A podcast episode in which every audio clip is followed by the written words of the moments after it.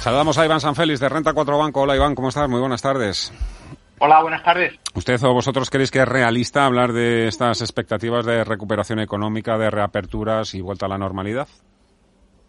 Bueno, nosotros eh, sí que creemos que va a ser un proceso gradual, pero que es un proceso que, ya está comenzando. Eh, estamos eh, viendo que los inversores ya tienen una, una, mejor expectativa en cuanto a la recuperación económica eh, gracias a, los eh, enormes eh, apoyos monetarios que se han ido aprobando en, estos últimos meses, también de los mayores estímulos fiscales y ahora, bueno, pues estamos viendo también que ya empieza a haber avances en algunos países en la campaña de vacunación. Entonces, mm. esta, este último punto, pues evidentemente es es eh, obligatorio para poder hablar de, una recuperación y, de una vuelta a la normalidad, ¿no? que, sucederá, pero eh, bueno, eh, lo, difícil es saber qué grado de en recuperación vamos a tener, ¿no? Pero, pero sí que confiamos ya teniendo una vacuna o, muchas vacunas que sí que son efectivas, pues sí que creemos que ya se puede ir pensando en que vamos a ir viendo eh, la luz al final del túnel. Habría que ir, por tanto, incorporando, incluyendo ya acciones cíclicas en, cartera. Un poco vosotros, como aconsejáis o recomendáis gestionar o, jugar esta rotación o este movimiento, este rediseño de carteras.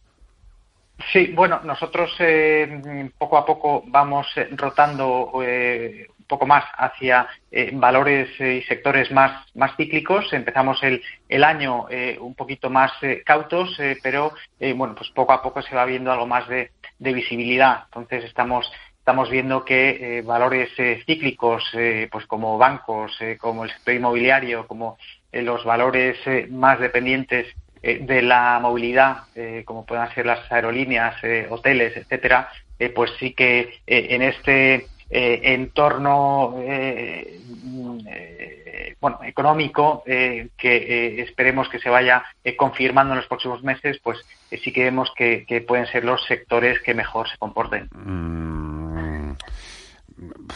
Le iba a hacer una pregunta de qué, se compraría usted antes, IAG o Repsol, pero creo que tampoco es muy afortunada la pregunta. Esto tampoco es de quién es mejor, el uno o el otro, no. Pero pues Repsol, por ejemplo, ¿usted cree que le queda potencial? Porque se está hablando mucho también, claro, de, del precio del petróleo por encima de 60 dólares. Hay bancos de inversión que lo ven en, en 70, pero también cuesta creer que todo esto vaya a ir más deprisa, ¿no? Y que empiece la demanda de queroseno, por ejemplo, empiece a dispararse.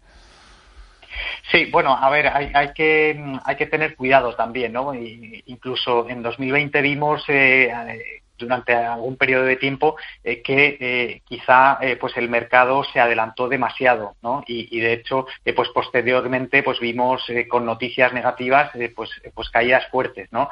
pero bueno sí que creemos que poco a poco el mercado va a ir em, va a ir recuperando que esas caídas pues se, irán produciendo a, niveles más altos y que los índices tenderán a, a recuperar pero bueno en el caso de Repsol pues sí que eh, somos positivos, ¿no? Eh, creemos que eh, una, un indicador clave de la recuperación económica debería ser el precio del crudo, que nosotros lo vemos al alza y evidentemente pues Repsol debería aprovecharse de estas subidas del, del precio del, del petróleo. Y luego aparte eh, a nivel particular, eh, pues eh, estamos viendo que Repsol está controlando muy bien las inversiones, el, CAPEX, y esto debería permitirle en este escenario pues conseguir un crecimiento de la generación del flujo de caja de doble dígito y luego aparte pues tiene una rentabilidad por dividendo atractiva y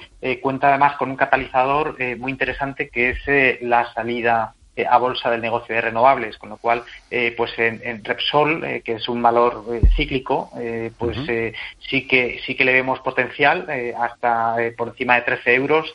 Y, de hecho tenemos una recomendación de sobreponderar.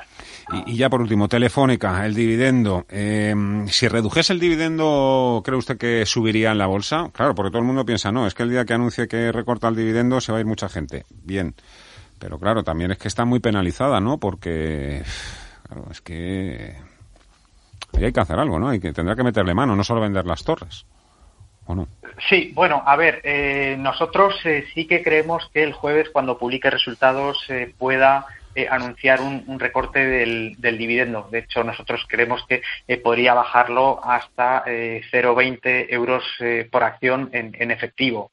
A precios actuales es una rentabilidad por dividendos del 5,5%, que yo creo que es muy atractiva y que, bueno, yo creo que además eh, debería ser, eh, si se produce este recorte del dividendo, debería ser bien interpretada por los inversores eh, pues por, por, varias razones. Primero, porque habría menos salida de caja y le permitiría reducir deuda. Y luego también porque, bueno, entendemos que esta rentabilidad por dividendo ya es lo, lo, suficiente, bueno, más que suficientemente atractiva y bueno yo creo que todos los planes que sean eh, pues eh, reducir eh, salida de caja y monetizar activos a precios atractivos con ese objetivo de reducir deuda, pues debería ser bien, bien valorado. ¿no? Y es más, ahora que está vendiendo algunos activos y a, precios muy atractivos, a múltiplos muy elevados, como pueden ser las, las redes. Hoy ha anunciado, por ejemplo, en Chile ¿no? una, una venta. Mm.